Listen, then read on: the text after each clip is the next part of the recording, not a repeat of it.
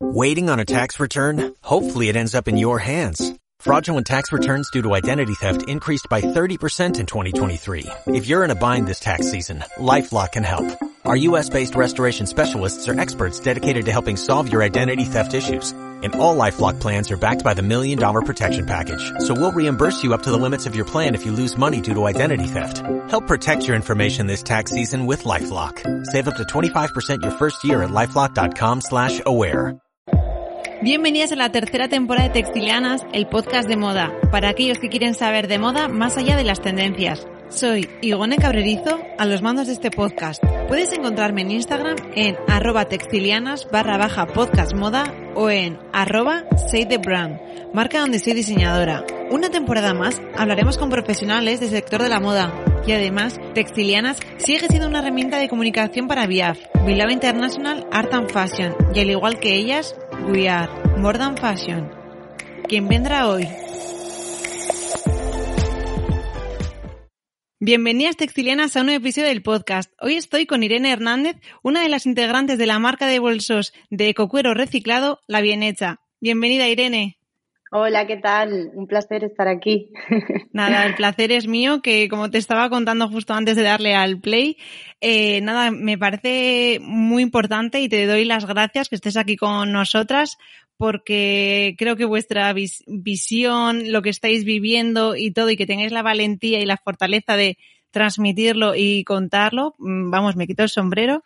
Así que si de alguna manera nosotros desde Textilianas podemos ayudarte o empujaros o lo que fuese, bueno, pues aquí queda. Bueno, gracias ante todo porque creo que sí que de algún modo estamos dando voz a, a muchas eh, marcas, proyectos que, que, oye, que también se encuentran en una situación igual o incluso peor. Y bueno, eh, dispuestas a contar lo que, lo que necesitéis. Para ir como todos eh, ubicándonos y como desde el principio, a mí siempre me gusta que vosotras os presentéis como persona y luego un poquito la marca, aunque luego ya vamos a ir como indagando un poco más en profundidad. Bueno, yo soy Irene Hernández, soy, soy la fundadora de, la marca. Eh, realmente soy la fundadora del proyecto, porque realmente la bien hecha empezó de una manera bastante particular, de una manera muy humilde, porque, bueno, yo sé que tenía mm, un proyecto anterior, que era, eso sí que era una marca, eh, con la que empecé, era un proyecto que de alguna manera era mucho más pretencioso, mucho más elaborado, todo pues con lo típico, ¿no? De tu business plan, tu plan de negocio, tu plan de marketing, todo, ¿no?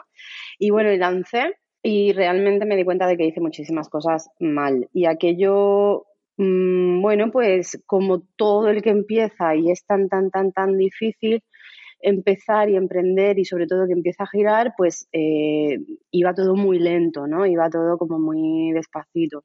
Pero claro, yo tenía el taller, yo ya tenía pues nuestras máquinas, eh, éramos en ese momento eh, cuatro personas y, bueno, pues nos daba mucha rabia, ¿no? Porque teníamos ahí esos materiales con los que ya trabajábamos, como por ejemplo el cuero reciclado y tal, y, sabíamos que podíamos hacer cosas muy bonitas de, calidad, eh, produciendo de manera sostenible. Y bueno, pues se nos ocurrió, ya que mi marca no nos daba de comer a todas, pues se nos ocurrió, digamos, fundar un taller eh, o dar a conocer un taller mm, que pudiera ofrecer servicio a otras marcas y diseñadores que quisieran producir así, ¿no? De manera sostenible y con esos materiales. Total, que un día llegué y le dije, chicas, que no, que esto no se puede caer, que además teníamos ya, ya ahí éramos un equipazo, entonces era como que no, que no, que no nos vamos a caer. Empezamos a ofrecer servicio, pero claro, imagínate, o sea, si, es difícil eh, tener una marca, imagínate ofrecer un servicio sin tener ningún tipo de background ni de diseños ya hechos para, para otras marcas, etcétera. Entonces, lo que se nos ocurrió fue, bueno, pues como no tenemos ningún tipo de background ni de mm, proyectos anteriores que mostrar, lo que vamos a hacer es hacer mm, prototipos, muestras y ver un poco eh, qué podemos hacer y poder mostrar esa calidad que podemos conseguir, ¿no? Entonces, ahí fue cuando empezamos a hacer esos bolsos que conforme los hacíamos decíamos, pero qué maravilla, ¿no? Si es que, pues yo recuerdo, uno de los primeros fue Pepa, le hicimos Úrsula, Lola, Toñi, entonces cada vez que veíamos uno, claro, en ese momento no eran todavía ni Pepa ni nada, eran prototipos, pero a nosotras nos, nos encantaban, ¿no? Seguimos intentándolo fuerte, pero no fue posible y sin embargo sí que hicimos un montón de bolsos. Y bueno, pues un día un amigo mío me dijo, pero, pero vamos a ver, lo que tenéis aquí es súper chulo. O sea, ¿por qué no intentas venderlo? Y claro, yo decía, guau, pero ¿cómo voy a vender esto? Esto no se puede si no tenemos, no teníamos ni logo, no teníamos nada. Sí que sabíamos que ya iba a ser la bien hecha, pero, pero no, no, no, no, podíamos imaginar que realmente de ese proyecto que no estaba concebido para eso surgiera realmente la bien hecha como se, como se conoce hoy día. Claro, entonces, perdona, ¿eh? O sea, pues, o sea, tu proyecto principal era ser un taller eh, bueno, de, de bolsos, de digamos. producción sostenible, sí. Eso es, de producción sostenible, pero bueno, enfocado en, en los bolsos y nada, o sea, y al no tener nada, vosotros decíais, necesitamos muestras para demostrar lo que somos capaces de hacer, pero no teníais, o sea, pero a la vez, o sea, teníais experiencia, entiendo, porque si no las nociones para hacer un bolso, ¿cómo las, las fuisteis aprendiendo? Bueno, yo he sido muy autodidacta siempre con eso. Yo, de hecho, soy periodista, no, no, no tiene nada que ver. Eh, Marta es traductora, Cristina es publicista, o sea, pero a mí siempre se me ha dado bien. De hecho, bueno, yo eh, cuando estaba en la universidad me ganaba la vida un poco eh, haciendo mochilas y me iba al extranjero a venderlas en los mercados artesanales y todo eso.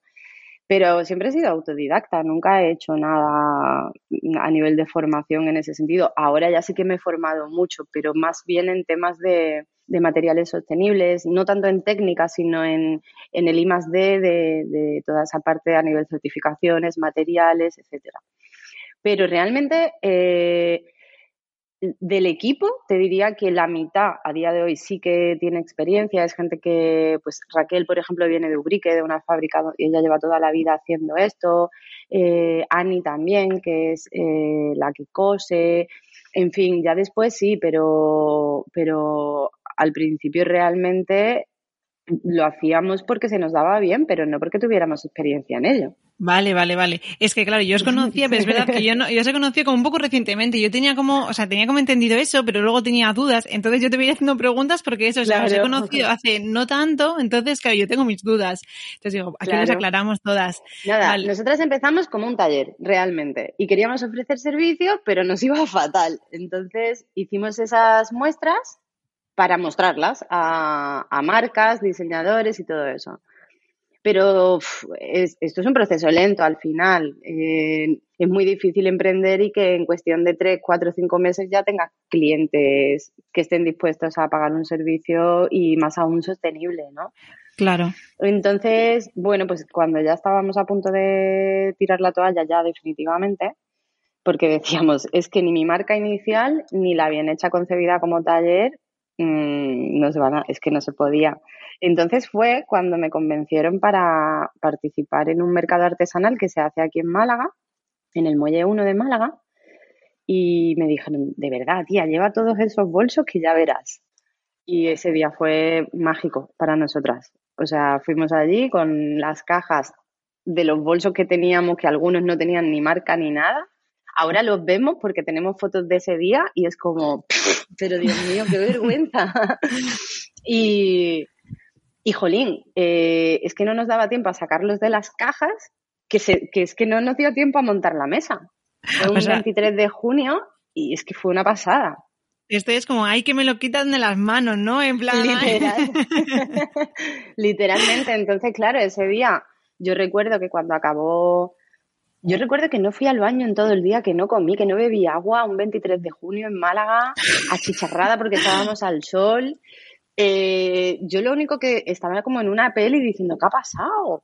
¿Qué ha pasado aquí? Y recuerdo que cuando terminó el mercado y, volvimos al taller a soltar las mesas y todo lo que teníamos que llevar, yo no podía parar de llorar, pero de, del shock que tenía de ostra y sobre todo porque tenía dinero en la mano. O sea, era como que lo hemos vendido, es que se ha vendido prácticamente todo.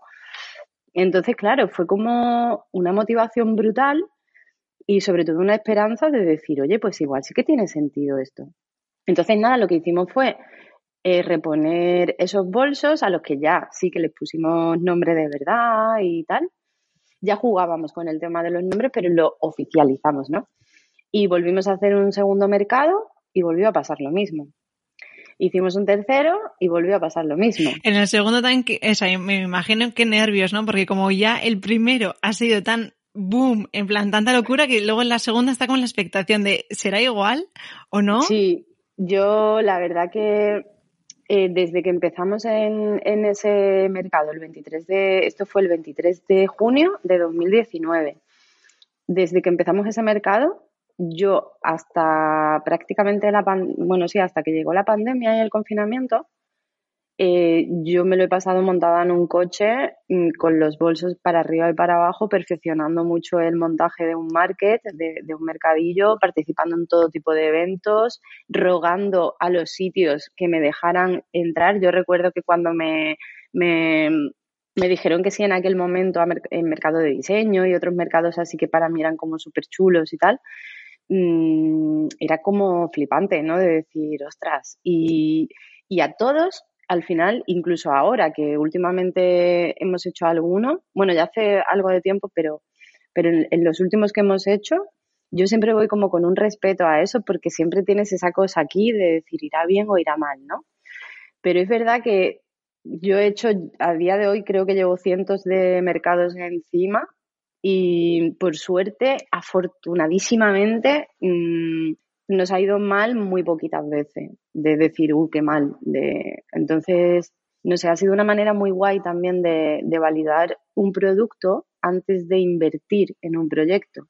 Claro. Eh, que creo que es algo que en lo que, por ejemplo, me equivoqué inicialmente, ¿no? Porque aquí, desde ese momento, nosotras siempre hemos dicho, la bien echada por delante y nosotras vamos por detrás con la lengua afuera, porque realmente no teníamos una, una proyección de crear una marca y llegar a donde hemos llegado. O sea, a mí esto me lo cuentas hace dos años y yo no me, yo no me lo creo. Claro, es que la película cambió completamente porque, por lo que te he entendido, tú hiciste como tu inversión inicial comprando o haciéndote con la maquinaria necesaria para dar, eh, bueno, pues para un taller.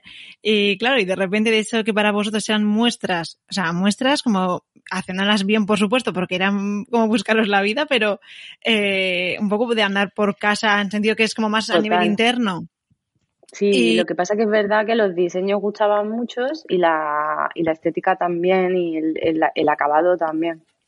Claro, es que a veces, fíjate, de esas cosas como tan, entre comillas, absurdas de, bueno, pues hago este diseño que me flipa y bueno, a ver si sale, ¿sabes? Y luego de repente lo validas, como dices tú, en los mercados que vas y la gente efectivamente le gusta, le gusta el producto, el diseño, la calidad, o sea, todo. Mm. Soy ese, o sea, es que eso sí que es ante el peligro de a ver si vendo o no vendo. O sea, tiene que ser un chute fue, eh, la verdad que en ese sentido la bien hecha siempre ha sido un chute de, de emociones, de, de, sorpresas. Lo que pasa que, bueno, que ya te digo, empezó de una manera que no estaba ni planificada, que no teníamos, mm, o sea, hemos ido desde ese momento con la lengua detrás de la bien hecha.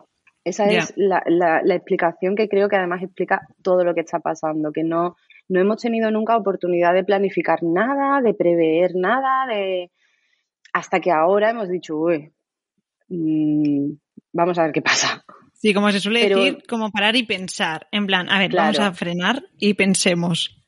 Claro, piensa que, bueno, nosotras empecé, empiezo yo sola con, mi marca y, nada, con una máquina y con dos tonterías. Y es que en nuestro taller inicial era como, como un salón de, de casa. Era, teníamos una pequeña habitación donde teníamos una máquina de coser y luego teníamos una mesa eh, con dos máquinas de remachar y poco más, o sea que eso fue lo que yo monté.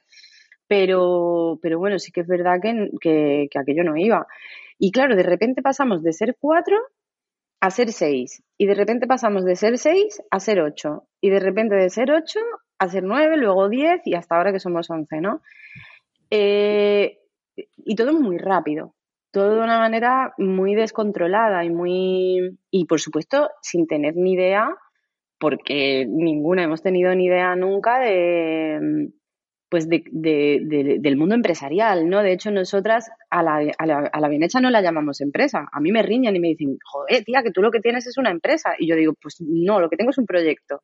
Si os fijáis en nuestras comunicaciones, nunca hablamos de empresa porque realmente no creo que tengamos una empresa, al menos como se concibe, ¿no? La empresa a día de hoy. ¿Que lo es? Pues sí, ya nos hemos dado cuenta y hemos tenido que aceptar que obviamente esto es una empresa, pero para nosotras siempre ha sido un proyecto y nunca hemos tenido una visión quizá pues ni financiera, ni, ni, empresarial, ni nada. Y al final, oye, es muy importante, ¿no? Pero realmente es que no teníamos tampoco las nociones como para hacerlo y creo que esto le pasa a la gran mayoría de las personas que emprenden, bien porque son, pues no sé, gente apasionada de la moda, eh, diseñadores de moda, artesanos que trabajan pues con cuero, con porcelana, con cualquier cosa chula que, que puedan hacer artesanalmente y que se les da genial, pero jolín, somos artesanos o diseñadores o todo lo que tal, pero no somos empresarios. Ya. Pero es porque es por, o sea, ese rechazo es por las connotaciones negativas que para ti tiene la palabra. O sea, luego efectivamente puedes hacer las cosas como uno crea que es mejor. Pero es solo por las connotaciones que cuando se dice empresario, pues lo que siempre nos imaginamos como algo malo, pero luego hay, a ver, hay de todo. Ya. Mira, eso me gusta que saques el tema porque es algo que llevo yo como haciendo en mi meditación diaria desde hace mucho tiempo, porque es verdad que yo siempre he tenido así como esa cosa de la empresa como tachadísimo como algo malo, ¿no? Y, del empresario ya más, porque pensamos en jefe, pensamos en verticalidad, pensamos en, generar riqueza, pensamos en, todo ese tipo de cosas del sistema que, no nos gustan nada. Pero pues ha llegado un punto también que yo ya viéndolo desde la situación en la que estoy y viendo que realmente en la bien hecha lo que al final también tenemos es un negocio y una empresa, nos hemos dado, cuenta de que también hay empresas que pueden aportar y tener un impacto muy positivo en la sociedad. O sea, que el, concepto de empresa no es negativo. Lo que es negativo es la empresa concebida con ese con esa etiqueta tan carca ¿no? y tan, tan, tan arcaica de, de, de, cómo se han hecho las cosas siempre, ¿no? Y de ese sistema que realmente no ayuda a nada. Totalmente. tener, tener una empresa como tal, bueno, si en la empresa se hacen cosas con valores, eh, si el equipo está cuidado, si, si está en el punto de mira, si, si son lo primero a tener en cuenta cuando hay crisis o cuando hay problemas, si además eh, tiene un impacto positivo en la sociedad, si el objetivo principal no es generar riqueza por riqueza y para mm, hacerte multimillonario y todo ese tipo de cosas, ¿qué tiene de malo ser una empresa? No, es simplemente una forma de, de constituirte para poder entrar en la rueda, pero a tu manera. Por lo menos en nuestro caso, a nuestra manera. Pero es que sí, sí, estoy completamente de acuerdo, pero es que no creo, o sea, para mí la palabra ser empresario, tener una empresa, que al final es lo que, lo que supone, no es para nada, nada malo. O sea, esto es como todo en la vida. Eh, según como tú quieras llevar esa empresa, va a ser la empresa. O sea, nadie, hay unas pautas que sí que más o menos pues, socialmente tienes que cumplir, pero ya que tú seas eh, más jerárquico, más em, de una manera u otra, eso lo decide en la empresa. ¿Sabes? Eso no es más. Yo además hay, hay una cosa que me parece súper interesante y es que, bueno, cuando te metes en este mundo empresarial y con mucho de lo que hemos hablado a raíz de lo que nos está pasando y tal, eh, sí que lo he mencionado alguna vez, es que el mundillo este empresarial, mm, así en general, es bastante casposo. Es un poco casposo, ¿no? El sistema empresarial que incluye al bancario, que incluye a... Es todo como un poquito que ya, ya me huele a siglo pasado. Entonces, yo, de alguna manera, tengo una especie de objetivo, porque si he tenido que entrar en ese sistema como empresa y tacharme de empresaria por mucho que lo odie, pues por una parte he dicho, oye, ¿por qué no? Ojalá, ¿por qué no cambiar las cosas un poquito también, no? Porque, porque yo estoy segura de que hay muchas y muchos como yo. Así que, ¿por qué no lo que hacemos es renovar ese sistema que ya huele un poco mal y darle una vuelta a todo y demostrar que además hay cada vez más mujeres de éxito empresarias, que hay mujeres que no necesitan eh, tener X estética para ir a una reunión o no sé, eh, es todo como un sistema que a nosotras realmente no nos gusta nada. pero que creemos por otro lado que estando nosotras ahí, como pueden estar muchos otros, también podemos empezar a sembrar otras cositas para que el futuro sea un poquito más diferente.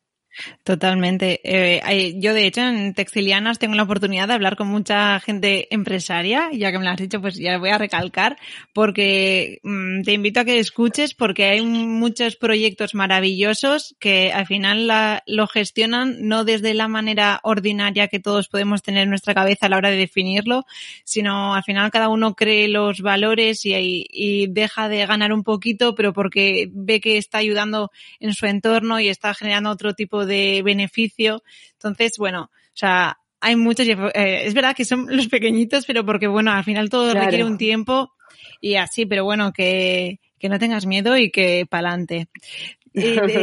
en todo esto yo tenía una duda porque nos has comentado antes que el grupo en sí de mm, el equipo que fue ampliándose y así. Y yo una pregunta que tengo desde el desconocimiento eh, que sois todas en el equipo por igual, hay una especie de jerarquía entre comillas, o sea, eres como, entre comillas, no sé cómo decir, tú la titular y el resto, o sois como todos más en plan cooperativa, o cómo es el funcionamiento. En la bien hecha, eh, a nivel, digamos, lo que se dice legal, fiscal, las que firmamos y todo eso, bueno, yo empecé con, con todo, luego se sumó Marta conmigo y digamos que somos las dos que, eh, que, firmamos legalmente lo, necesario, ¿no? Eh, tenemos una estructura, mm, bueno, nosotras dos somos autónomas y el resto de las chicas, por decisión común, están en plantilla, están contratadas. Eh, ojalá el siguiente paso sería que, que Marta y yo también estuviéramos contratadas por la empresa, pero todavía queda mucho para eso, me parece, y más tal y como estamos. A nivel de jerarquía, bueno, eh, la bien hecha empezó y te diría que hasta este verano o incluso, bueno, sí, 2021, la bien hecha ha sido una forma de, trabajar bastante horizontal, es decir, éramos bastante anárquicas. Em, todas hacíamos todo y, y la verdad que soñábamos con que eso fuera posible, pero con el tiempo nos hemos dado cuenta de que no, de que además las responsabilidades que tengo yo como fundadora y como y, dirigiendo el proyecto no son las que tiene Marta, ni son las que tiene Cristi, ni son las que tiene Anita. Entonces sí que hay eh, diferentes roles, sí que hemos mm, sacrificado un poco esa horizontalidad y de hecho muchas veces lo hablamos y pensamos nos da un poco de pena también porque pensábamos que era posible, pero creemos que es muy complicado, sobre todo cuando ya no sois tres o cuatro. Ya empezáis a hacer, a ser cinco, seis, siete, ocho. Hay gente que también, en la bien hecha no ha habido mucha rotación, pero sí que ha habido alguna. Ha habido gente que, ha habido chicas que han pasado por aquí que al final no, no se han quedado o lo que sea. Pero bueno, el core de siempre está. Entonces, también es un proyecto que, en el que claro, no, no es igual todo el año, ¿no? Eh, nosotras en, ah, pues a final de año mm, tenemos como la venta siempre se incrementa, ¿no? Por Navidad y tal, eh, igual que a lo mejor en primavera y ahora pues estamos en un periodo más valle. Entonces ha sido muy difícil para nosotras en este último tiempo eh, dar una continuidad total, con lo cual hemos ido siempre ese core de trabajo y de equipo y se han ido añadiendo personas que han venido a echar una mano para dos o tres meses o lo que sea. Y claro, como no pueden volver a incorporarse hasta que haya otra vez otro pico, ha sido difícil también asentar un equipo. Lo bueno es que ahora estamos tratando de organizarnos de manera que haya continuidad todo el año. Entonces, las 11 que estamos ahora, en principio, mm, la idea era quedarnos. Lo que pasa que estamos ahora mismo un poco ahí que no sabemos cómo lo vamos a hacer. Eh, pero no, ahora mismo ya no. Con 11 personas en el equipo y con departamentos un poco ya más organizados, porque antes, ya te digo, todas hacíamos todo. Eh, yo recuerdo que me iba a una reunión con, yo qué sé, mm, en el banco, lo que fuera, y luego me iba corriendo al taller, me ponía el delantal y me ponía a pintar. Y luego la otra corriendo se iba a hacer los paquetes y era bastante lioso y ahora ya sí que lo tenemos estructurado de otra manera. Sí que es verdad que eh, hay una división muy clara. Tenemos eh, siete de nosotras solo están en el taller y las otras cuatro estamos eh, sobre todo en oficina. Luego yo estoy en todos los sitios y Marta también. Em, pero, por ejemplo, las chicas de oficina eh, que son Belia y Anaís, pues se encargan sobre todo de, pues, de comunicación, marketing, diseño, redes sociales, eh, atención al cliente, administración, un montón de cosas de, oficina y de comunicación. Y las chicas del taller son del taller. Em, mm, en el taller también ha habido siempre mucha rotación y ahora hay cada vez menos. ¿Por qué? Porque también a una le gusta más una parte que otra. Y además es así. O sea, yo, por ejemplo, hay procesos que no, que no me gustan nada y otros que me encantan. Y sin embargo, Anita, el que no me gusta a mí le encanta a ella. Pues al final ella hace hilos que yo no lo aguanto y yo pinto que ella no pinta, ¿sabes? Eh, nos hemos ido como estructurando de manera orgánica y ahora mismo la verdad que estamos muy contentas con cómo estamos organizándonos. Pero una cosa es, creo yo, la estructura mm, a nivel de trabajo y de equipo en el día a día, de cómo funcionamos en el taller, en la oficina y tal. Em, sí que en el, digamos que, que, yo estoy un poco dirigiendo todo, luego Marta está dirigiendo toda la parte de logística comercial, etcétera, y una parte de la oficina, yo dirijo otra parte de la oficina, mm, Cristi dirige todo el taller. Sí que han surgido esas cabecitas ya un poco porque lo hemos visto necesario, pero es verdad que nuestra manera de trabajar no es nada vertical no es en el sentido. Y luego, otra cosa ya es la cuestión legal, el cómo firmamos, el cómo hacemos, nuestra estructura, eso ya es un rollo patatero. Me huelo ya la respuesta, pero bueno, ya la hago. Eh, en ese momento, ¿por qué decidisteis ir ampliando? ¿Qué necesidad de, plantilla, me refiero, bueno, de plantilla o de equipo, qué necesidades veíais que decir, Buah, es que necesito más gente por mm, X, o me falta, me coge esta pata, necesito este perfil, lo que te decía antes, que la avioneta iba corriendo y nosotras por detrás, que íbamos a un evento y lo vendíamos todo. Y entonces teníamos de repente otro evento más y no teníamos bolsos. Entonces eh, veíamos que no nos daba tiempo, con lo cual, oye, necesitamos a alguien que nos eche una mano porque no llegamos. Ponte a buscar un perfil que encaje en el taller, que se le dé bien, que tenga algo de experiencia o no, pero que se le dé bien, y así. Entonces teníamos que llamar a alguien para que viniera a ayudarnos porque es que empezamos en junio del 2019 a hacer mercados y ya te digo que no hemos parado y teníamos mercados, eh, había semanas que estábamos en cinco sitios a la vez. Casi nada. Ha, habido, ha habido momentos que, bueno, yo recuerdo locuras de ir corriendo a un mercado en Málaga y, y ir corriendo al taller, cargar de nuevo bolsos, irme corriendo a Granada, de Granada irme a Madrid, a la vez que yo me voy a Madrid, luego Marta volvía a Granada, luego Cristina se quedaba en Málaga, luego el novio de Marta o de tal nos hacía el favor y se iba a otro, a otro mercado, luego llegaba una amiga o lo que fuera que le pedíamos el favor y se iba a otro y así. Entonces, realmente empezamos a...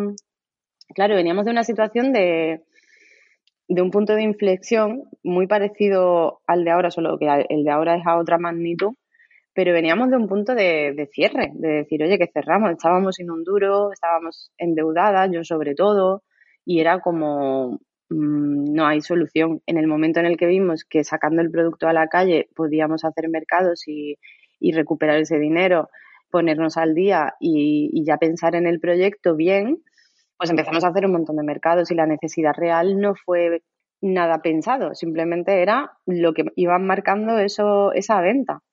Ya. Ya está. Y de hecho, el problema es que lo hemos hecho así hasta ahora. Vale.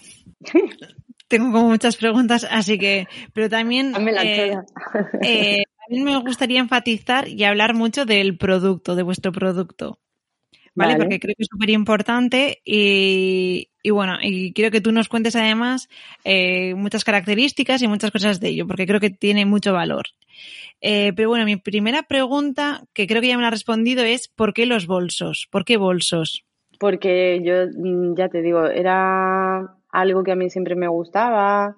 Em, el trabajo del cuero me ha gustado muchísimo siempre, de una manera muy artesanal. Eh, yo de hecho siempre he cosido todo a mano y tal y, bueno, pues desde siempre lo he trabajado, lo he hecho eh, hasta eso, hasta que llegué a la universidad y por ganarme un dinerito, pues todo el año hacía mochilas y todo eso hasta que mm, llegó este momento y, y recuperé un poco todo aquello, ¿no? Y como que lo mezclé. Obviamente también lo pensé muy bien porque había muchas cosas que me, que me gustaba hacer y que se me, que creo que se me daban bien.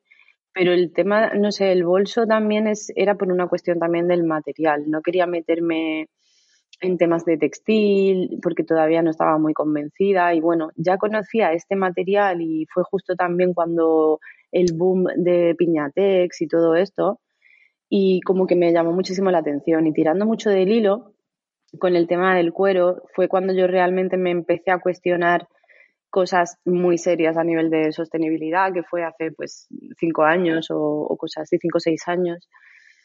Eh, investigué mucho sobre el tema del cuero y, bueno, pues al final descubre que la industria del cuero es una de las más contaminantes del planeta eh, tal y como se hace todo en Bangladesh y, el tema del cromo, de, cómo se, hace una curtición industrial súper contaminante, que aquí en Europa pues puede estar más o menos controlada, mm, que no lo creo, pero imagínate allí donde se está produciendo la gran parte de, de, lo que la gran mayoría se pone hoy porque se compra en las marcas grandes, ¿no? Entonces empecé a investigar un poco eso y, y me llegó al corazón. La verdad, me di cuenta de que teníamos que buscar alternativas ahí y que la, aunque sigo pensando que hay piel de, de origen, yo, yo, no soy vegetariana ni soy vegana, y sigo pensando que hay, hay materiales, pieles, que si son de curtición vegetal, si vienen de una ganadería eh, rústica, ¿no? de una ganadería extensiva, mmm, sigo pensando que es lo más sostenible del mundo pero cuando descubrí este material ya fue como que se, se, se, ató todo en mi cabeza, ¿no? Dije, ¡buah! Tengo el material que me flipa, eh, lo estuve trabajando mucho, lo llevé al extremo y, y flipé con, con, lo que el material daba de sí y además recuperaba esa historia mía de antes de, de mi época universitaria, ¿no? Y bueno, fue ahí un intento, pero ya te digo que un intento súper slow, de, oye, voy a hacer lo que me gusta y voy a intentar tal, pero ya está. Nos has, eh, no lo has mencionado mucho antes, pues si alguien no lo tiene claro, eh, corrígeme si no es así, tú estás hablando del ecocuero reciclado. Sí. Vale, o sea, ¿cómo se consigue? ¿Qué es? ¿Qué es? El cuero reciclado realmente es como un regenerado de toda la piel sobrante que, que es un desecho.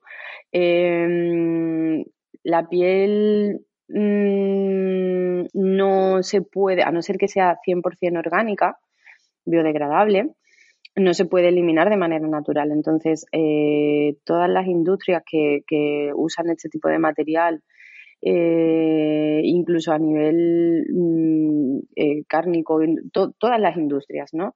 Que usan piel tienen un desecho muy grande. Incluso cuando la piel, aunque sea de curtición vegetal, da igual, cuando la piel de la vaca, que es como así de gorda, ¿no? Tiene, son 4 centímetros de, piel. Eso normalmente cuando se, se usa para moda y para todo, o para muebles o para lo que sea, eso tiene un desecho brutal. Ya te digo que es una industria súper, pero súper contaminante. Entonces, lo que hace esta empresa es recoger todo el sobrante de la industria, además de, cuero que ya existe, y digamos que lo regenera en un nuevo material. Literalmente lo que hacen es destrozarlo, hacerlo mm, polvo, eh, triturarlo para que nos entendamos y hacen una nueva masa con ese, con ese material que tiene un acabado em, a base de látex natural. Es un látex que no es como el látex mm, que encontramos en guantes o preservativos o algo. No, es látex natural, es, un, es una savia que viene del árbol y que está certificado además. Y lo que hacen es mezclarlo para que quede compacto y luego en la capa superior se le da el color. Y lo del color eh, se le puede dar de, de, un montón de maneras. Hay una serie de acabados directos, hay otras maneras de, de ponerle otra capa encima laminada, pero nosotras eh, trabajamos solo con, la, con, el, con un tipo que para nosotras es el mejor, que, que además cuenta con esos certificados.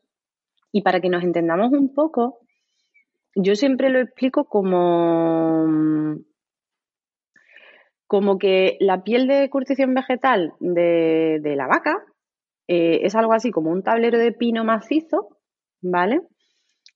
Y El cuero regenerado es algo así como el conglomerado de pino. Lo que pasa que en este caso la calidad es bastante mayor que lo que sería en comparación a la madera, ¿no? Al pino o lo que fuera. Pero básicamente es eso, es un conglomerado que se hace, que se regenera de todo lo que sobra.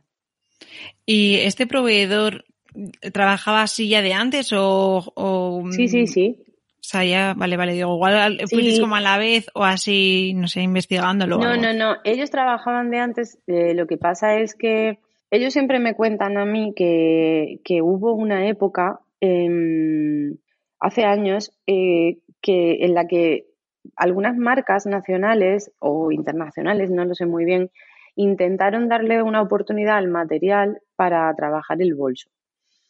Pero que al final se enfocó mucho el material como para tema de cinturón, tema de suelas de zapatos, eh, para temas de ortopedia, para el, material es hipoalergénico. Entonces lo enfocaron mucho por ahí y como que no, como que no penetró mucho el tema del bolso.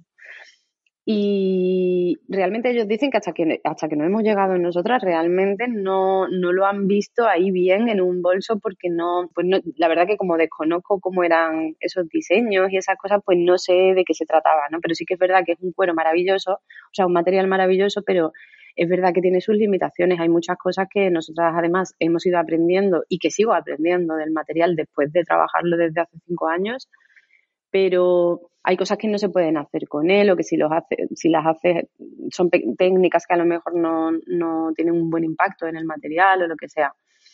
Entonces no sé por qué, pero bueno, ellos ya existían y lo que sí es verdad es que desde que trabajamos con ellos en la bien hecha ha sido, ellos forman parte de la familia al final. Eh, o sea, y de hecho, de hecho nos han ayudado increíble con todo, lo que pasa que todo tiene un límite también, ¿no? Em, y yo realmente con, con el equipo de, de, esta empresa estoy en contacto eh, prácticamente todas las semanas y además nos damos mucho feedback, ¿no? De cosas que ellos tienen que mejorar o cosas que yo les propongo que tienen que intentar perfeccionar.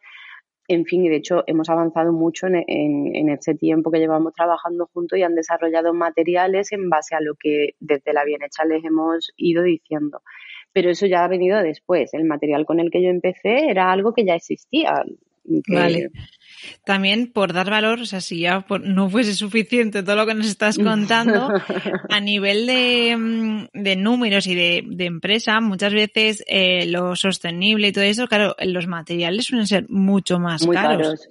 Quiere decir que es una cosa que igual la gente no se plantea, pero que por parte de las marcas apuesten por ese tipo de materiales eh, es una muy una apuesta muy fuerte porque es que no tienen nada que ver los precios o sea a la hora de entonces como todo hay que tener en cuenta.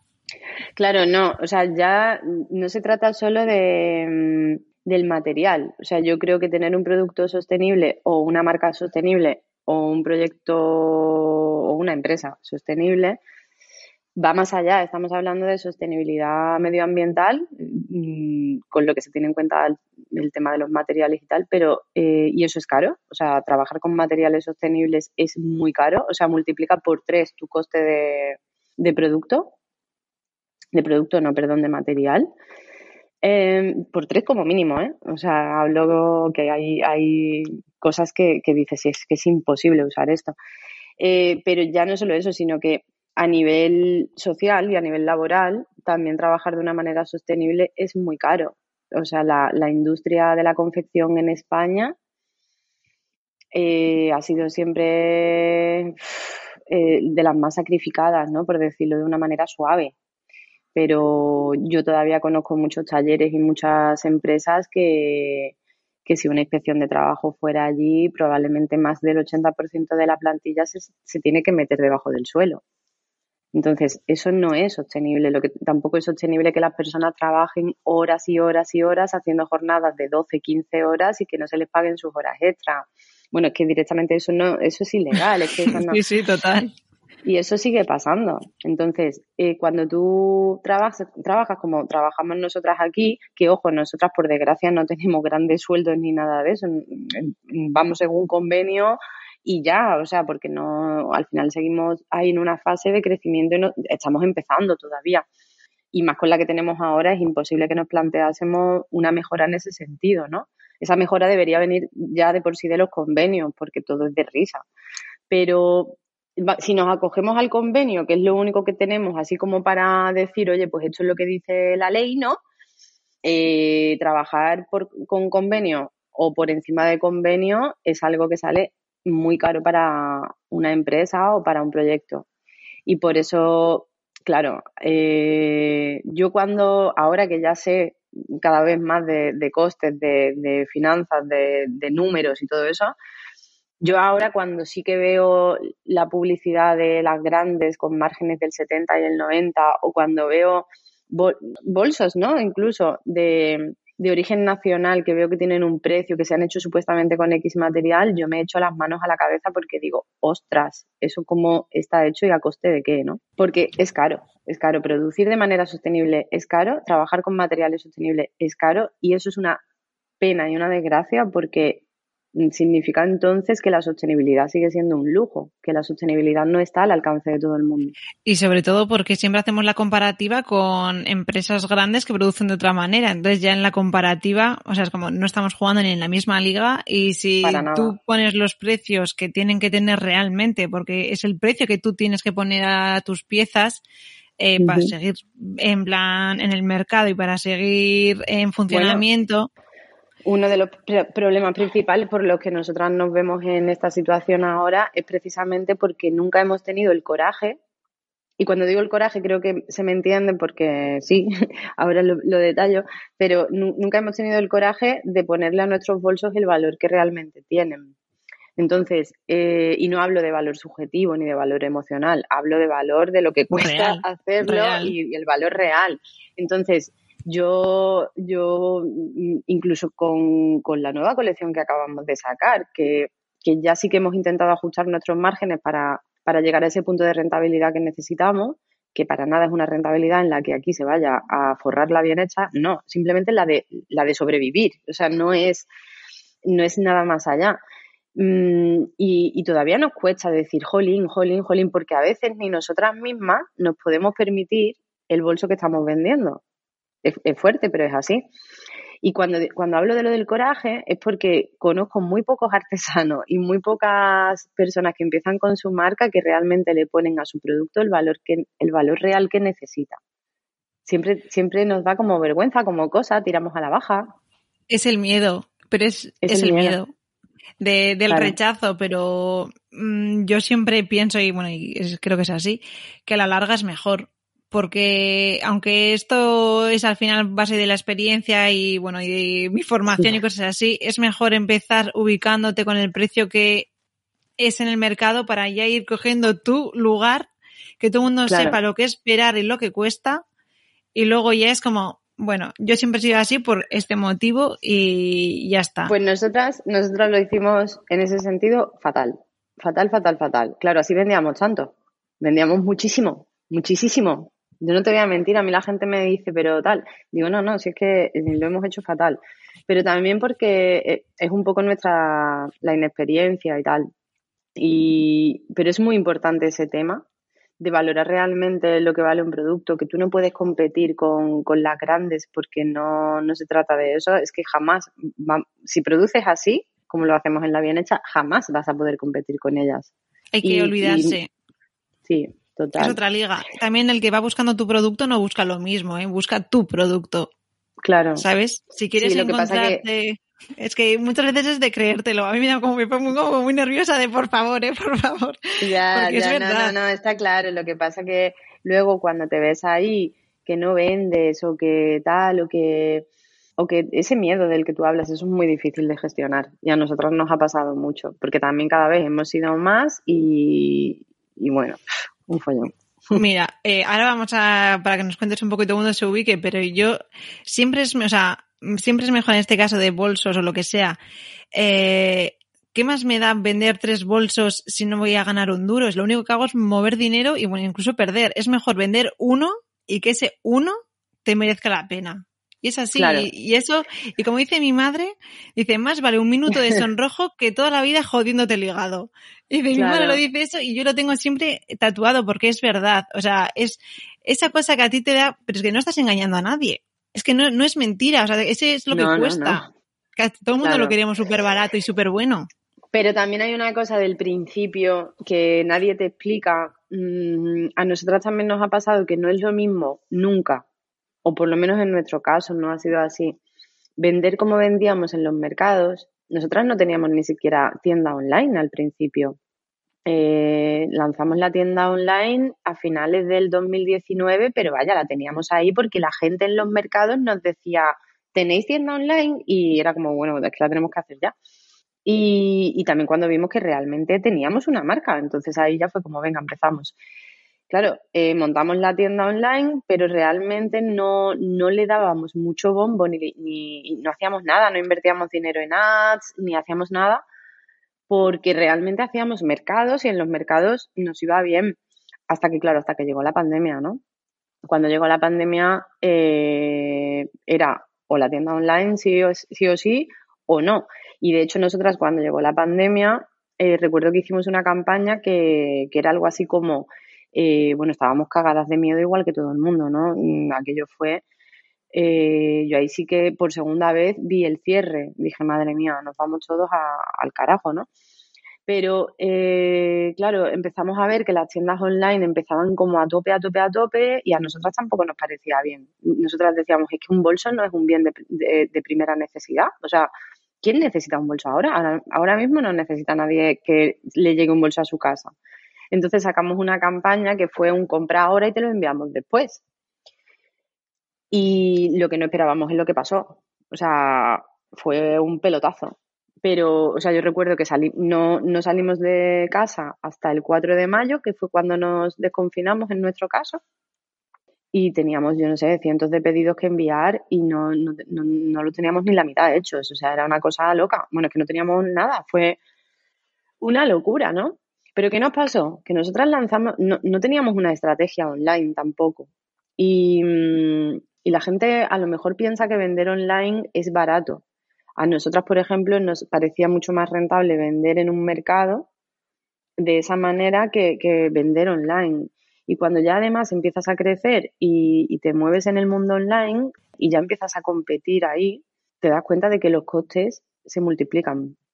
Y llega un momento en el que ya esa rentabilidad que a lo mejor había al principio se pierde. Entonces, por eso es muy importante también el tema de tener muy claro el precio, los márgenes, mm, valorar tu producto y sobre todo es muy importante que si no tienes ni idea de cómo se hace, que realmente te asesores bien. Y ese ha sido otro de nuestros fallos que quizás no hemos recibido el asesoramiento correcto. Y creo que es súper importante. O sea, si no lo sabes, no te metas. Esto es como lo de, si no sabes, ¿para qué te metes, no? Es que no, o sea, hay que pedir ayuda, hay que informarse, hay que... Mm. Bueno, todo esto, para si las textilianas no saben muy bien, eh, en enero anunciasteis que parabais, que frenabais en seco. Bueno, en seco no, porque eh, querías liquidar stock, si no me equivoco, y bueno, explícalo tú mejor. A ver, también para que todo el mundo te podamos ayudar de alguna manera u otra, bueno, cuéntanos un poco la situación. Bueno, eh, nosotras llevamos ya varios, bastantes meses pasándolo mal. Sigue viniendo por todo este tema de rentabilidad que viene desde la historia que estoy contando a, ya problemas un poco mayores, ¿no?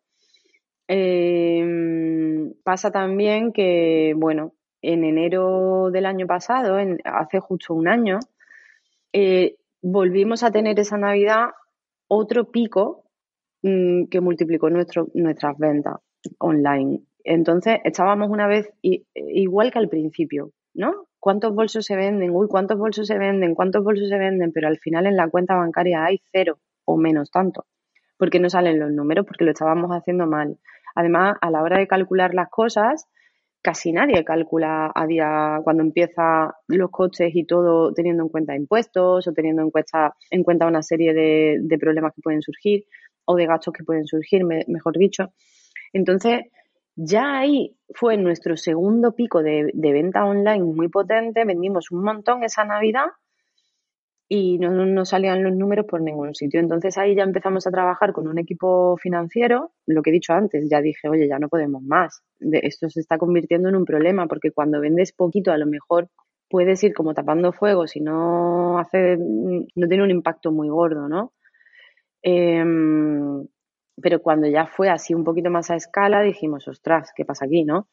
empezamos a trabajar con esta gente, les pedimos ayuda y hemos estado, bueno, en principio iba a ser una ayuda para hacer una auditoría financiera de un trabajo de tres meses y al final hemos estado trabajando con ellos todo el año porque aquí no salían nada más que champiñones por todos lados, problemas por todos lados, etcétera.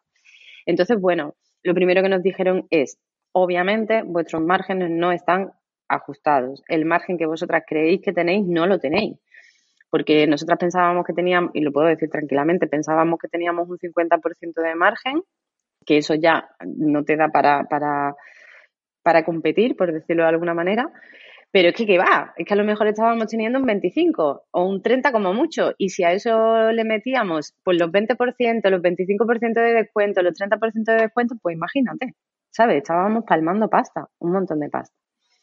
Entonces, claro, lo primero que nos dijeron es, tenéis que subir precio. Y en octubre del año pasado hicimos una campaña que comunicamos a nuestra manera, tal cual, y explicamos que teníamos que subir precio porque literalmente no éramos rentables. Subimos precio, eh, la verdad que la aceptación fue muy buena y teníamos la esperanza tremenda de que el último trimestre del año nos solucionase un poco la papeleta. Em, pero ¿qué pasa? Que supongo que mucha gente me entiende porque este noviembre y este diciembre ha sido raro, ha sido bastante raro, o por lo menos en nuestro caso no, no ha sido no ha sido un mes mejor que, que otro. Han sido meses normales, cuando normalmente noviembre y diciembre sube mucho la curva. Yo no sé qué ha pasado esta Navidad, si el COVID, si la huelga de transporte, no lo sé. Pero a nosotras por lo menos no, no ha sido un buen mes. Y teníamos un objetivo muy alto con la idea de sanear un poco todos esos problemas que veníamos arrastrando de antes. Cuando vimos que noviembre y diciembre no nos iba a solucionar la papeleta, ya empezamos a preocupar. Bueno, ya veníamos estando preocupadas, pero sobre todo cuando ya ves que ya ha pasado el tren y que diciembre ya está cerrado y que no has vendido lo que tienes que vender, en ese momento es verdad que nos asustamos, ¿no? Mm, entre tanto y tanto hemos estado buscando soluciones financieras, hemos estado hablando con, bueno, pues con bancos, con perfiles inversores, con gente que, que invierte en, en, empresas para lanzarlas un poco, con instituciones para ver de qué manera podemos encontrar financiación y nos hemos encontrado un mundo bastante complicado y con cosas que realmente no son acordes a, a nuestra filosofía. Entonces, digamos que poco a poco, desde en el último trimestre, hemos ido agotando cartuchos hasta vernos en una situación totalmente insostenible, de decir, oye, que no podemos seguir. Es que no, no podemos seguir. Es que mucha gente nos escribe ahora diciendo, pero bueno, seguro, digo, y tan seguro, es que llegó un momento que nos miramos todas y dijimos que es que no va a venir nadie a solucionarnos la papeleta, ni va a darnos un banco así de golpe el dinero que necesitamos en cuestión de un mes para, para que podamos tal. Y aparte, que sería irresponsable, muy irresponsable, porque si la bienestar nos importa un poco, lo que tenemos que hacer es parar. Parar para ver, para terminar de analizar. Bueno, ya por suerte hemos analizado todo durante el 2021, sabemos dónde están todos los problemas, sabemos todo lo que hemos hecho mal. Lo que, ya te digo, lo que en principio fue una auditoría con un agente mm, súper experta en finanzas y en temas legales y tal, eh, lo que iba a ser una auditoría, al final están trabajando con nosotras, echándonos un capote brutal y, mm, al final hemos desarrollado un año de curro y de análisis importante para llevar a la bien hecha donde realmente tiene que estar, que desde luego no es mm, con nosotras detrás todo el día con la lengua afuera porque eso mola un año o dos, pero tal y como estamos, no. O sea, yo, la gente que me conoce a mí sabe que yo trabajo 16 horas al día y que voy corriendo de un lado para otro y que no tengo vida y, es así. Yo he sacrificado mucho por este proyecto y Marta también y las chicas también lo han pasado muy mal.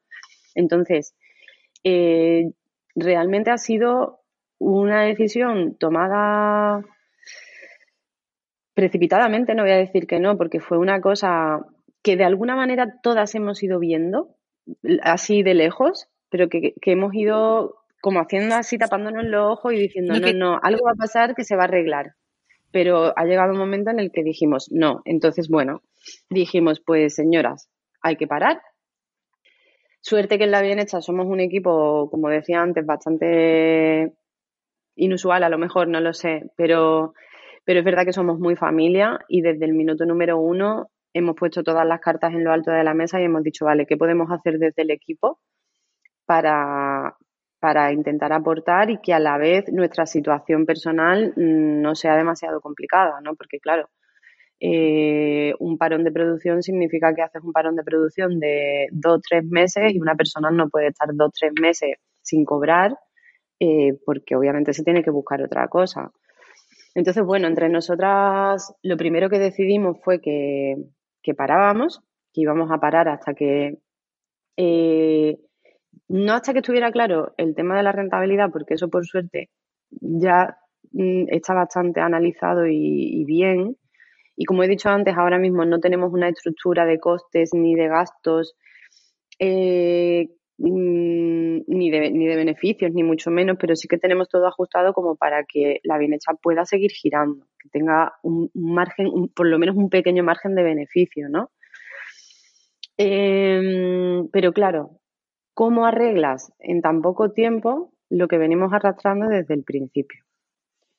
Y esto además yo, hay mucha gente que me dice, pero bueno, mm, ¿cómo has podido llegar hasta ahí o cómo habéis podido llegar hasta ahí? Pues no me preguntes cómo, hemos llegado hasta aquí, pero con la lengua afuera siempre, hasta que ha llegado un momento que, no podíamos más. Ahora bien, eh, dijimos, bueno, ¿qué, ¿qué, hacemos? Esto como, no podemos decir que la bien hecha, no podemos contar todo esto. ¿Cómo vamos a contar todo esto? Y conforme lo dijimos, todas nos dimos cuenta de que lo teníamos que contar. Porque no solo, aunque de vergüenza, ¿eh? No, no, es que no es fácil. Para, yo es que ya te he dicho al principio, yo me quito el sombrero porque no es, no es normal que nadie sea tan sumamente eh, sincero y real y que te cuente su verdad. Nadie, todo el mundo es como que esconde, entre comillas, las vergüenzas, que nadie de, que avergonzarse, que es cuestión de un aprendizaje. Claro, yo lo que pensaba era, primero, no, podemos, no vamos a mentir, que vamos, que, vamos a estar dos o tres meses sin producir y la gente no se va a dar cuenta. Eso no se puede, o sea, es que no tenía ningún sentido. Aparte que tampoco sabíamos realmente qué iba a pasar, ¿no? Porque, oye, que, que lo de la financiación está ahí, pero ¿y si no la encontramos qué? Es que no sé todavía lo que va a pasar. Luego, por otro lado, era como, vamos a ver, ¿qué tiene de malo decir lo que ha pasado? Sí, da vergüenza y hay que ser valiente, pero yo automáticamente también pensé, primero, que era la manera de ser transparente con, nuestra comunidad, ¿no? Con la gente que, que nos quiere. Por otro lado, también pensaba en toda esa red que forma la bien hecha, pues proveedores, consultores, mm, fotógrafos, mm, toda la familia de la bien hecha, ¿no? Y yo, yo decía, toda esta gente se merece una explicación y no, no era cuestión de empezar a levantar teléfono y contarle a cada uno la milonga. Eh, las clientas y los clientes también se merecían una explicación porque, mm, ostras, yo voy a, a, la tienda de siempre y de repente está cerrada y, y, qué, o sea, es como, ¿sabes? Todo el mundo merecía una explicación, no podíamos parar sin más. Y luego, por otro lado, se suma eso que me ha parecido muy importante, que, que era el, oye, que hay que dar voz a este problema, que esto pasa, que yo sé que hay, que de hecho, mm, desde el día 21 que lanzamos el comunicado, te puedo decir que he hablado con más de 200 tiendas que están en la misma situación que nosotros. O sea, que están, que han tenido un problema de margen, que se han metido en estrategias online que no han podido eh, pagar, eh, porque no han tenido sus márgenes ajustados, que, no han tenido buenos procesos, que al final los dos primeros años de un, de un proyecto son palmar pasta si realmente, ¿sabes? Entonces, es que hay mucha gente en nuestra situación. Y ahora, mm, por mucha vergüenza que me diera hacer eso y al equipo en general, ahora nos, nos sentimos bien, sentimos que hemos podido aportar algo porque realmente hay mucha gente que se siente identificada.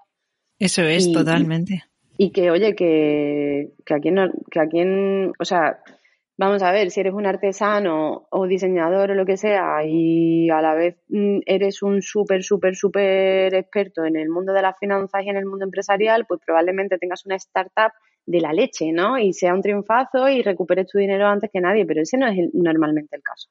No. No es normalmente el caso. Y me da mucha pena también en, en ese sentido, porque obviamente yo ya no lo volvería a hacer como, como lo hice. Pero sí que vienen a la bien hecha también muchas, muchas personas pidiendo consejo, ayuda para levantar su marca, su proyecto, su tal. Y mm, yo hay muchas veces que, que, lo paso mal, lo paso mal porque, porque veo que están yendo al tuntún, que están yendo, pues eso, sin ningún tipo de, de estructura, de plan, de nada, ¿no? Y que al final se están dejando llevar por ese impulso, por esa parte emocional, por ese mensaje que a mí la verdad que me da bastante la lata, por no hablar peor, eh, que, que, es el, el, el, pues, el mensaje de Mr. Wonderful, ¿no? De, de, de, quiere lo fuerte y lo conseguirás. Sí. Porque encima luego parece que si, lo, que si no lo consigues, es que la culpa encima es tuya porque no lo has deseado fuerte. ¿Sabes? Es como, no, joder, no todo el mundo, no, no todos los proyectos buenos tienen un buen final, por muchos motivos, eh, pero sobre todo, sobre todo, sobre todo el de la oportunidad. O sea, eh, es muy difícil levantar un proyecto en este país porque puedes tener todos los ingredientes que además necesitas tener un poco esa suerte, esa oportunidad, ese estar en el momento correcto para la persona adecuada. Son muchas cosas. Y si encima de eso añadimos que la gran mayoría de las veces se emprende sin tener un conocimiento y una formación o una información al respecto, eh, eh, es súper complicado y al final la mitad de los proyectos que se levantan en este, en este país pues van a donde van, por desgracia. Me da mucha pena, la verdad, pero nos sentimos muy contentas de lo del vídeo en gran parte por eso, porque ha generado mucha expectación con, con, muchas marcas que realmente lo, están, pues eso, igual o peor que nosotras. Sí, lo que decías efectivamente es verdad que muchos de los proyectos que son maravillosos muchas veces no terminan de funcionar, a veces porque o no se, no se tienen a veces los conocimientos suficientes respecto a empresa en sí, lo que supone. Es verdad que mucha gente va como la lengua afuera. Eh, bueno, al final las cosas muchas veces se van encauzando y yo de, de todos modos no paro de pensar que lo bueno que tenéis vosotras, que es muchas veces lo que falla en muchas empresas también, es que no llegas al, al consumidor final, pero es que no es vuestro caso. ¿Sabes? Ya, es que es, verdad, porque eso es una cosa que es, eh, vamos, que es impresionante, porque es que Mira, muchas veces se, es que la gente me... muere por eso. No, Se me ha puesto la piel de gallina porque es verdad que estoy en una montaña rusa de, de emociones desde que lanzamos el vídeo, porque ni de coña esperábamos, bueno, aparte que se ha liado, o sea, es que el vídeo, yo no sé cuántas reproducciones tiene ya, pero lo que ha pasado es que ten en cuenta también que nosotras estamos aquí dentro, ¿no? Ahí en el taller abajo y, y nosotras vivimos la bien hecha de una manera muy intensa aquí dentro. Y a veces no somos realmente conscientes de cómo se ve la bien hecha ahí fuera. Nosotras al final, ahora que sí que ya podemos hablar de un proyecto en el que tenemos una serie de objetivos, sí que, sí que sabemos muy claro que nuestro proyecto tiene cuatro patas eh, en torno a sostenibilidad, emprendimiento local, eh, eh, un poco todo eso, ¿no? Y el emprendimiento femenino y tal sabíamos que la bien hecha había calado, sabíamos que la bien hecha había gente, porque, jolín, porque en estos dos últimos años mmm, o tres ya casi, pues la gente al final nos escribe, la gente repite, hay clientas que son de siempre, eh, jolín, que, que nos mandan unos mensajes de cariño increíbles. Pero el otro día lo decíamos en un post y ese post además nos salió del alma, le estábamos aquí escribiéndolo llorando, porque llorando de emoción, quiero decir, porque Sabíamos que teníamos una comunidad ahí con la que habíamos conectado, pero lo que no sabíamos realmente es que tenemos una familia brutal.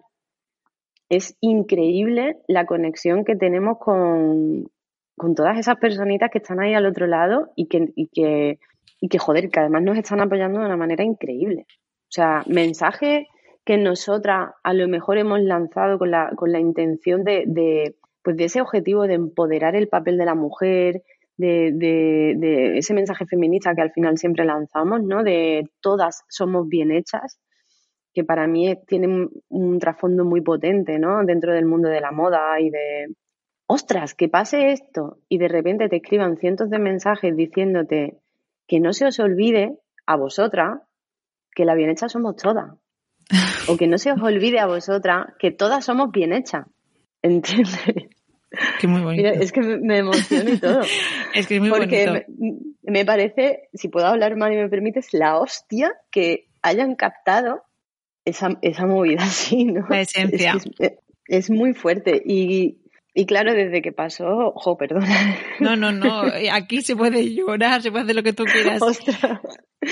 Es que, no sé, me parece muy fuerte. Y mm, realmente, por eso, es por lo que nos hemos venido ahora súper arriba. Es verdad que cuando lanzamos el vídeo sabíamos que iba a tener impacto, sabíamos que... Pero también lo lanzábamos un 21 de enero, que, hola, puede haber un mes más jodido que enero. Eh, sabíamos también que veníamos de una Navidad, sabíamos que... mm, cuando, cuando empezó a moverse el vídeo, cuando la gente empezó a compartirlo, cuando la gente empezó a mandarnos, a, a mandarnos esos mensajes, eh, bueno, yo, yo estuve directamente sin dormir cuatro días, enganchada al teléfono, flipando de decir qué está pasando. Empezaron a entrar muchos pedidos.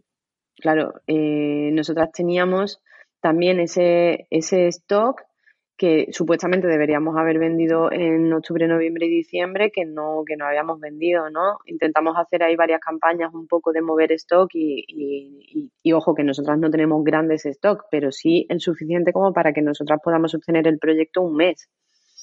Entonces, bueno, eh, buf, empezaron a entrar esos pedidos y, y la verdad que nos volvimos locas. Y de hecho el otro día ya anunciamos que, que habíamos llegado al 50% del objetivo. Ese día yo no daba crédito. Es que eso, Eso, ya es... sí, a ver, eso no, no, no soluciona la, la papeleta ahora mismo ni, ni evita el parón. Pero lo que sí es verdad es que hemos estado una semana ya por lo pronto levantando el teléfono, pagando cositas poco a poco, poni- intentando ponernos al día y eso también, al final, un miedo que tenemos muy potente es que realmente estropeemos las relaciones con nuestros proveedores y eso que tenemos los mejores proveedores del mundo, como decía antes. Pero ellos también tienen sus límites y la, gran mayoría son empresas eh, por ejemplo, el cuero, pues es una empresa grande que también tiene sus auditorías, tiene sus cosas, entonces, joder, nos han estado ayudando un montón, pero oye, hay que ponerse al día. Aparte que ya es una cuestión de responsabilidad nuestra también, ¿no? De decir, oye, que la bien hecha, si se queda como está, pues a lo mejor la podemos solucionar yendo un poco un tiempo más con la lengua afuera, pero probablemente no. Lo que nos lleve es a una situación muchísimo peor. Y si la bien hecha crece un poco y sigue creciendo de momento, eh, y no queremos hacer nada del tipo de no, vamos a subir un montón los precios para que nuestra eh, clientela sea limitada. No, o sea, al revés, nos gustaría que nuestro producto fuera todavía más accesible siempre y cuando fuera rentable para nosotras, ¿no? Pero que, que si seguimos creciendo, si nuestra comunidad sigue creciendo, si el producto sigue calando, si podemos además, tenemos un montón de planes súper chulos con otros materiales, con, con material vegano, por ejemplo.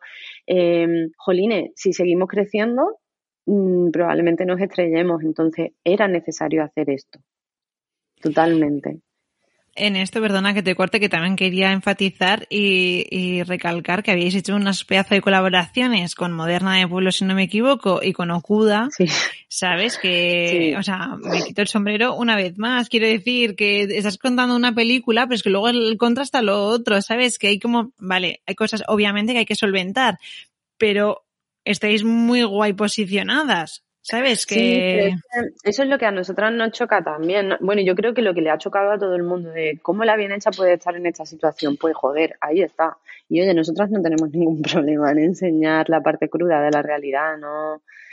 Sí, eh, nosotras somos las primeras que, que, pensamos que la bien hecha no se puede caer y nuestro mensaje continuamente a quien nos escribe por privado, a quien nos escribe en público, da igual, nuestro mensaje es el de no nos vamos a rendir y lo vamos a conseguir.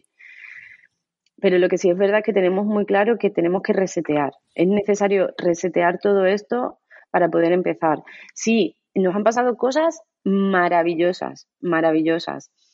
Eh, yo recuerdo cuando Moderna de Pueblo nos contactó ella, además, a nosotras. Estábamos en la oficina sentadas y de repente dice Marta, ¿Tito Moderna de Pueblo?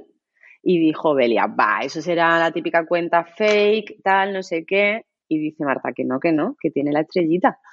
y ya nos metemos todas corriendo en el móvil y vemos que es que nos ha escrito Moderna de Pueblo porque quiere colaborar con nosotras. Y fue como, ¿qué? o sea, aquello, bueno, estábamos subidas encima de la mesa, locas perdidas, como súper contentas y, con Raquel, bueno, con, sí, bueno, lo puedo decir con Raquel, nos sentimos súper en deuda, ¿no? Porque mm, ella sabe que tiene un potencial brutal, sabe que tiene un alcance increíble y me parece alucinante que cuando ya tienes ese estatus o esa posición de manera totalmente deliberada, porque además es así, o sea, es que fue una colaboración totalmente limpia, ¿no? Y no, no, vamos, que no ha pedido nada, ¿no? Entonces, llega y, hace eso y, tú te das cuenta de que realmente es lo que, tiene, lo, que, lo que molaría que todas las personas con poder hicieran, ¿no? Cosas guays y cosas buenas que realmente aporten, ¿no? Y en ese caso Moderna de Pueblo, pues fue brutal. Y lo de Okuda, pues sí, lo de Okuda, bueno, eh, Okuda al final, eh, yo, yo conozco a todo el equipo de Okuda desde hace años y cuando, la verdad que yo viví en Madrid mucho tiempo, trabajaba con ellos, vine a Málaga y bueno, nos distanciamos un poco, aunque en el corazón siempre han estado ahí. Igual fue algo que de repente me, me propusieron en plan de, oye, ¿por qué no hacemos esto para Ukuda que molaría un montón? ¿Qué tal? Que va a sacar su línea de gafas y fue como una volada de cabeza y lo hicimos, pero bueno.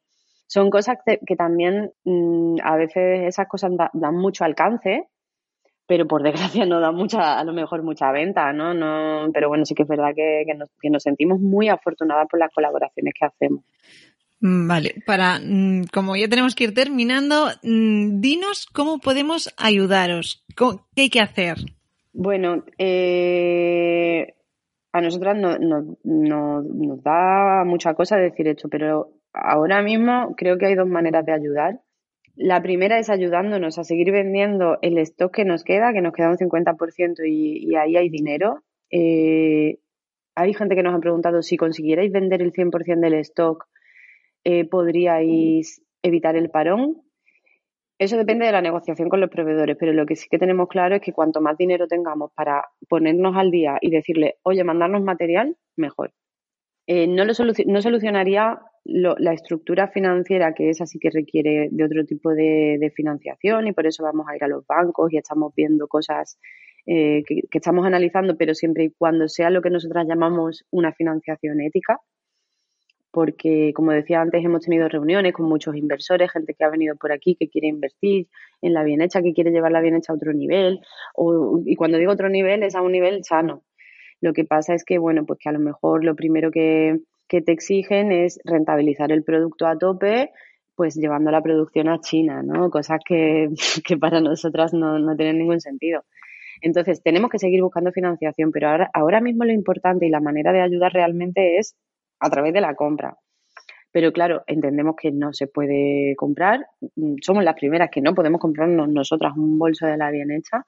Entonces, lo que, lo que se está consiguiendo y está ayudando mucho, y la gente no se da cuenta, pero esto está haciendo que, realmente haya una posibilidad de que salgamos del bache, es difundir, compartir y llevar nuestro mensaje a, a, todos los lados, ¿no?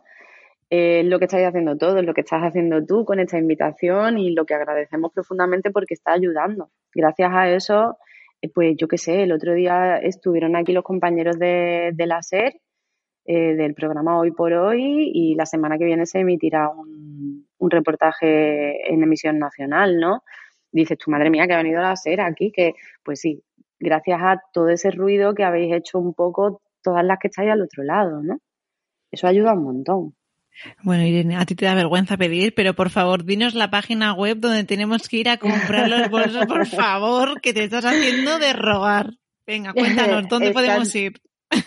bueno, podéis ir a labienecha.com y además en esta liquidación hay dos opciones. Eh, para quien lo necesite porque esté más ajustadito de, dinerito, puede comprar usando el descuento Creo en la bien hecha y tendrá un 20% de descuento. Y para quien quiera ayudar un poquito más o, se lo pueda permitir o simplemente le apetezca, puede comprar sin descuento. Y estamos prometiendo que si salimos de esta, que tarde o temprano lo tenemos que hacer, vamos a ofrecerle o hacerle una oferta secreta que ahora mismo no podemos contar porque todo depende de si salimos o no de esta, que va a ser la mejor oferta que le hagamos nunca. Bueno, bueno, bueno, ahí queda. La verdad que qué mejor final que esto que las dejado por todo lo alto. claro, lo que pasa, hay mucha gente que me pregunta y me dice, pero dime algo de la oferta. Digo, no te puedo decir nada porque todo depende de si salimos de esta. Eso es lo primero, pero nosotras estamos convencidas de que tarde o temprano tenemos que salir. La bienestar no, no vamos a dejar que se caiga.